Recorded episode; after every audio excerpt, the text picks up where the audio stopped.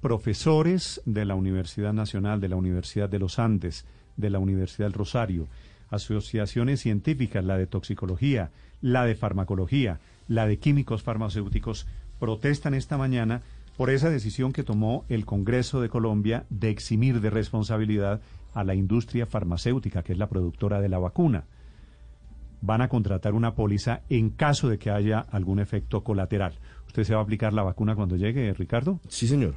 Luz María, ¿usted se aplica la vacuna? Pero ojalá pudiera entre las primeras, pero creo que por, por no tengo ni comorbilidades ni, ni soy de las prioritarias. Pero María lo Consuelo. ¿usted se aplica la vacuna? Yo también. yo la una. vacuna no va a ser obligatoria. Tito, ¿usted se aplica la vacuna? Sí, yo me la quiero aplicar, quiero empezar a viajar, quiero empezar a tener mi vida normal.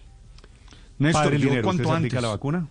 Cuanto antes. Ojalá pudiera mañana Así mismo. tenga, así tenga el riesgo de efectos secundarios. Así tenga el riesgo, porque es que es lo que tenemos hoy. Lo Paola, otro usted- significaría ¿Usted se aplica la seguir vacuna? metidos. Pero sin dudarlo, Ok. mejor dicho, para ayer. El doctor eh, Luis Jorge Hernández es profesor epidemiólogo de la Universidad de los Andes, uno de los firmantes en esta carta de hoy. Doctor Hernández, buenos días. Eh, Néstor, buenos días y a Blue Radio.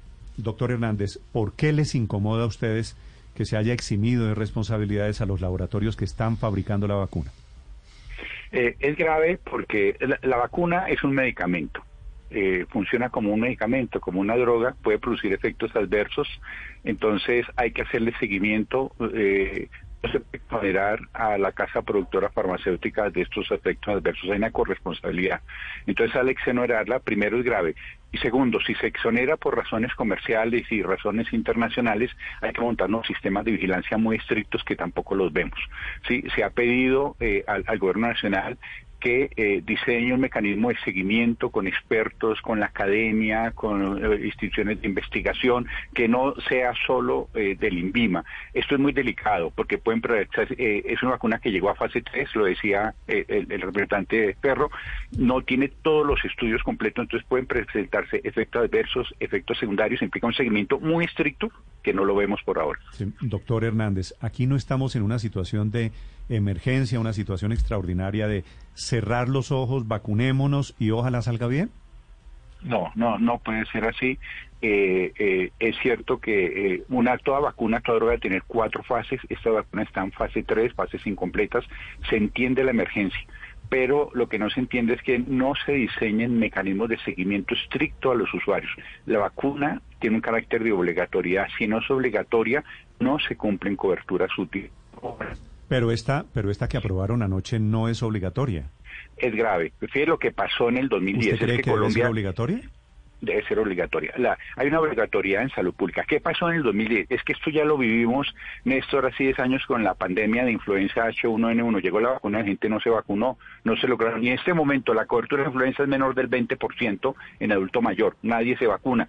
Entonces, esta vacuna debe tener una obligatoriedad en salud pública. Siempre debe, debe, debe desde ya, como está haciendo Chile, un mensaje de educación, de información a la comunidad, de tranquilidad y montar un sistema desde ya de seguimiento de reacciones adversas y efectos secundarios muy estricto, una movilización total. Si se deja voluntario, si se deja así abierto, no vamos a lograr inmunidad Doctor de rebaño. Hernández, la vacuna pero- tiene que lograrlo. Pero ¿por qué países como el Reino Unido esta mañana acaba de decir el primer ministro Boris Johnson que allí es obligatorio? En Estados Unidos Claro. están hablando de que sea también, eh, perdón, obligatorio Voluntario. no, voluntario. Exactamente lo contrario. ¿Por qué, todo- por qué esos países, Ah, bueno. Europa y Estados España Unidos, tampoco- están es hablando de vacuna voluntaria y ustedes aquí creen que debe ser obligatoria? Claro, es que la, la obligatoriedad está en el sentido de, de montarle un sistema de información educacional a las personas. Hay mucha desinformación. Las encuestas dicen que un 20-30% de las personas no se quieren vacunar es por miedo, porque le inyectan el virus de Bill Gates, porque le inyectan el yo no sé qué, por el ARN, porque le modifican el genoma. Hay mucha desinformación. Entonces, la obligatoriedad no quiere decir a la brava, quiere decir que se monte un sistema de información, de educación a la comunidad para quitar información falsa, para quitar prevención. Si no logramos buenas coberturas con la vacuna, no se logra inmunidad de rebaño, no tiene efecto. Una vacuna es efectiva si logra coberturas superiores al Pero 70%. no es suficiente, para la inmunidad de rebaño no es suficiente el susto, es decir, que la mayoría de la población, la encuesta del DANE dice que como el 60, 70% se quiere aplicar la vacuna. ¿Eso no es Pero- suficiente para lograr la inmunidad de rebaño? No, fíjese, eh, Néstor, que muchas respuestas de esas encuestas tienen respuestas de que sí, vergonzantes. O sea, mucha gente digo, sí me vacuno por, por quedar bien, pero en el fondo no se va a vacunar. Muchas respuestas son vergonzantes, eso es preocupante. Claro, Gran Bretaña lo hace, pero es que Gran Bretaña, Inglaterra, tiene un sistema de, nacional de salud, tiene un sistema de salud muy fuerte de atención primaria y puede garantizar eso. Nosotros dejarlo acá apunta a las aseguradoras y apunta a voluntarismo individual no va a funcionar obligatorio no quiere decir a la brava, quiere decir que se monte un sistema de información y de educación ya a la comunidad y una movilización ciudadana por la vacuna. Eso quiere decir No, pero también obligatorio es a la brava, ¿o no, doctor Ferro? No, eh, no, no, no, no, no, nunca será, tiene que, tiene que existir una adherencia comunitaria igual que las, que las cuarentenas. Las cuarentenas son obligatorias, pero fíjate aquí nunca había obligatoria, la gente salía, debe haber una, una credibilidad a la población, una adherencia a la población que crea que eso sirve, ¿sí? Si la población ve dudas del gobierno, ve dudas de que no, no se va a vacunar, entonces tiene que lograr una gran adherencia. Fíjate que las coberturas de vacunación han bajado en este momento. Con influenza ya pasó, llegó la vacuna en el año 2010 de influenza y la gente no se vacunó a pesar de que habíamos salido de una pandemia de influenza. Entonces lo grave es implicar ya una gran, Chile lo está haciendo, una gran movilización de información, educación a la ciudadanía que no la vemos todavía. Eh, doctor Hernández, y eso pasa justamente porque la gente confía en la vacuna y lo que ustedes ahora están haciendo, a mi modo de ver, es tendiendo un manto de dudas sobre ella. Yo quería preguntarle, ya que el Reino Unido la aprobó, por ejemplo, la de Pfizer, en una semana Estados Unidos, la, la gran agencia, F, la FDA, también va a hacer el examen y definirá si sí se puede vacunar la gente. obviamente la va a aprobar. exactamente, pero son científicos que han eh, seguido paso a paso cómo está conformada la vacuna, los posibles efectos. ¿No cree usted que tendríamos nosotros en Colombia que confiar en ese conocimiento científico universal de que las vacunas no tendrán el efecto que ustedes están eh, planteando como una posibilidad? Sí, pero fíjate que el comunicado no dice que no confiemos en la vacuna. Las vacunas sirven y son buenas. Lo que estamos diciendo es que se monte un sistema de seguimiento de reacciones secundarias y efectos adversos. Eso hay que hacerlo con todo medicamento. Eso hay que hacerlo y más especialmente en estas vacunas que son nuevas. Hay que vacunarse, pero montarle un buen sistema de seguimiento con la academia, con eh, investigación, con un seguimiento estricto. Es lo que está diciendo el comunicado. El comunicado no dice que no sirvan las vacunas, sirven, pero montemos el sistema de seguimiento estricto. Si ustedes creen que la vacuna tiene que ser obligatoria, ¿quién tendría que hacer el diagnóstico médico para decir usted sí o usted no? en caso de que, de que la vacuna llegue en los próximos días o en las próximas semanas El gobierno ya tiene diseñado, un, eh, ustedes lo decían también, la población primero a riesgo eh, es eh, la población de trabajadores de la salud, población con enfermedades de base, mayores de 65 años y luego el resto de población. Pero implica una labor de información, de educación, una labor de adherencia de, de, las aseguradoras. Desde ya deben estar informando a las personas que la vacuna sirve, que hay que montar y desde ya montar los sistemas de seguimiento. Al contrario, lo que hace el comunicado es decir, la vacuna sirve, pero hagámoslo bien, con un sistema de mm. seguimiento estricto, porque es un medicamento. Pero hay que vacunarse, no se puede dejar abierto eh, sin una estrategia de movilización ciudadana y de adherencia ciudadana. Eso es lo que mm. llamamos obligatorio. Al final, que no quiera vacunar, es que esto ya pasó, la gente no se vacuna. ¿sí? Entonces, y hay mucho mito y mucho miedo. Entonces, Chile ya está haciendo una movilización, tener ya red de frío porque la vacuna está a menos 70, menos 80 grados, o sea, implica eh, jeringas, una gran eh, capacitación de talento humano. dependiendo cuál es la cuál es la vacuna que vamos a elegir. Eso es la de Moderna, por ejemplo. Pero, claro que el ministro también nos mostró cómo ya tenían eh, toda esta cadena de frío, ya la están montando. Aquí hay 14, 14 sitios que tienen cuartos de refrigeración, cuartos para eventualmente si llega esa vacuna.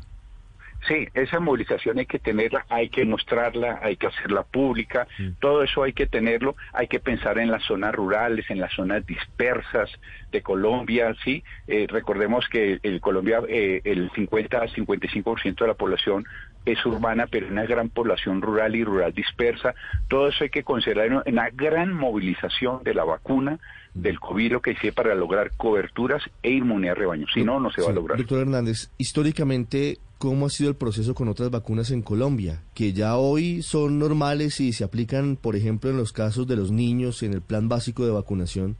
En algún momento también había resistencia a la vacunación, hoy están normalizadas y prácticamente toda la población vacuna a sus hijos contra las enfermedades virales, contra las enfermedades infantiles.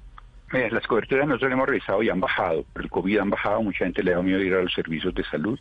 Han bajado las coberturas, por ejemplo, de pentavalente, de triple viral. Nos, nos preocupa eh, estas vacunas, sobre todo triple viral, porque tiene sarampión y hay brotes de sarampión por, por, por la frontera colombo-venezolana. Han bajado coberturas de vacunación. Eh, es decir, hay que hacer un gran esfuerzo. Hay tres estrategias grandes de vacunación, la de todos los días, la de jornadas y la de casa a casa. Hay que combinar las tres. Colombia tiene buena experiencia en PAI, pero no te, a veces hemos bajado coberturas de vacunación. A pesar de tener equipos buenos, hemos bajado coberturas porque hay miedo a las vacunas. Fíjense en lo que pasó con el BPH, ¿sí? cáncer de cuello uterino, de las primeras causas de mortalidad en las mujeres. Colombia no vacuna a los niños, los varones, bajó la cobertura de BPH por miedo de la población. Entonces hay que hacer una gran actividad educativa informativa. ¿Y usted cree que si la vacuna, eh, el cálculo, usted como experto, como epidemiólogo, doctor Hernández, si no es obligatorio, como de momento no lo va a ser, ¿cuánta gente se va a vacunar en Colombia? No, va, eh, no, no se lograrían coberturas útiles porque, fíjese, si no es obligatorio, no se produce la movilización, debe ser con las aseguradoras, eh, se, van a, se va a adquirir creo que 20 millones de dosis para 10 millones de personas iniciales. Entonces, si no hay esa movilización, no vamos a lograr coberturas útiles y inmunidad de rebaño que es entre 70 y 80% de cobertura. Ejemplo, influenza. Es que esta tarea ya la vivimos. Influenza llegó al 20%. Pero la influenza no tiene, no tiene el mismo alcance o la misma gravedad que tiene el la COVID. La gente no estaba tan asustada ni estaba tan limitada para vivir su vida como, como el tema de la pandemia que vivimos, ¿no? Eso, eso generaría un efecto positivo en que la gente vaya a vacunarse. Claro, que hay mayor susto y que la gente va a salir a vacunarse. Sí, pero la, gente, eh, digamos, debe creer en la vacuna. La vacuna es buena, las que lleguen van a ser eficientes, hay que montar el sistema de seguimiento, pero debe haber una movilización. Nos preocupa que decir no es obligatoria se baje la guardia por parte de las aseguradoras, de los actores, de los ciudadanos, la vean como opcional. Eso debe producir una gran movilización ciudadana. Lo está haciendo Chile, lo está haciendo Argentina. Nos preocupa, Chile inclusive movilizó Fuerzas Armadas para la, garantizar red de frío, garantizar toda la movilización ciudadana Acá sí hay información, pero estamos muy quietos entre eso y la vacuna ya llega. Hay que lograr coberturas útiles porque hay dos tipos de lograr inmunidad, con la vacuna o el virus salvaje, que es lo que está pasando. Sí, vacunarse a la brava, que es el virus COVID salvaje que causa gran mortalidad. ¿Sí? Entonces tenemos esas dos opciones. Entonces dejarlo solo al voluntarismo sin una estrategia de herencia ciudadana no va a funcionar. ¿Usted, usted tiene cuántos años? Yo tengo 55. ¿Usted se aplicaría la vacuna si, si llega en enero o febrero del año entrante? Sí, sí, sí. No, no tengo población a riesgo, pero definitivamente sí hay que vacunarse. Las vacunas todas son seguras con sistema de seguimiento. Es que eso ya existe. El sistema de seguimiento de reacciones adversas existe ya para todas las vacunas. Eso existe. Lo que le estamos diciendo al gobierno es profundícelo para esta vacuna. Haga un seguimiento mucho más estricto porque es una vacuna que no pasó por todas las fases. Pero hay que vacunarse. Es el doctor Luis Jorge Hernández, profesor epidemiólogo de la Universidad de los Andes, que firma esta carta de expertos ahora que estamos hablando de vacunas en Colombia. Doctor Hernández, muchas gracias. Y gracias, Néstor y